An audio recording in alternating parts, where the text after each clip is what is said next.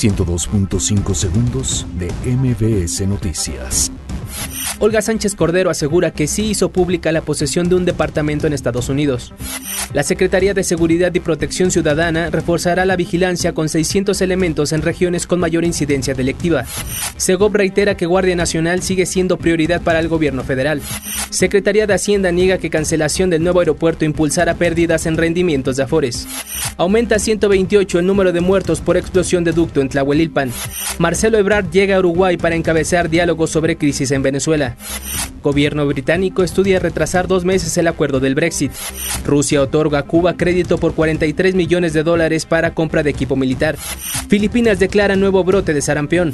Axel Rose, vocalista de Guns N' Roses, celebra 57 años de edad. 102.5 segundos de MBS Noticias.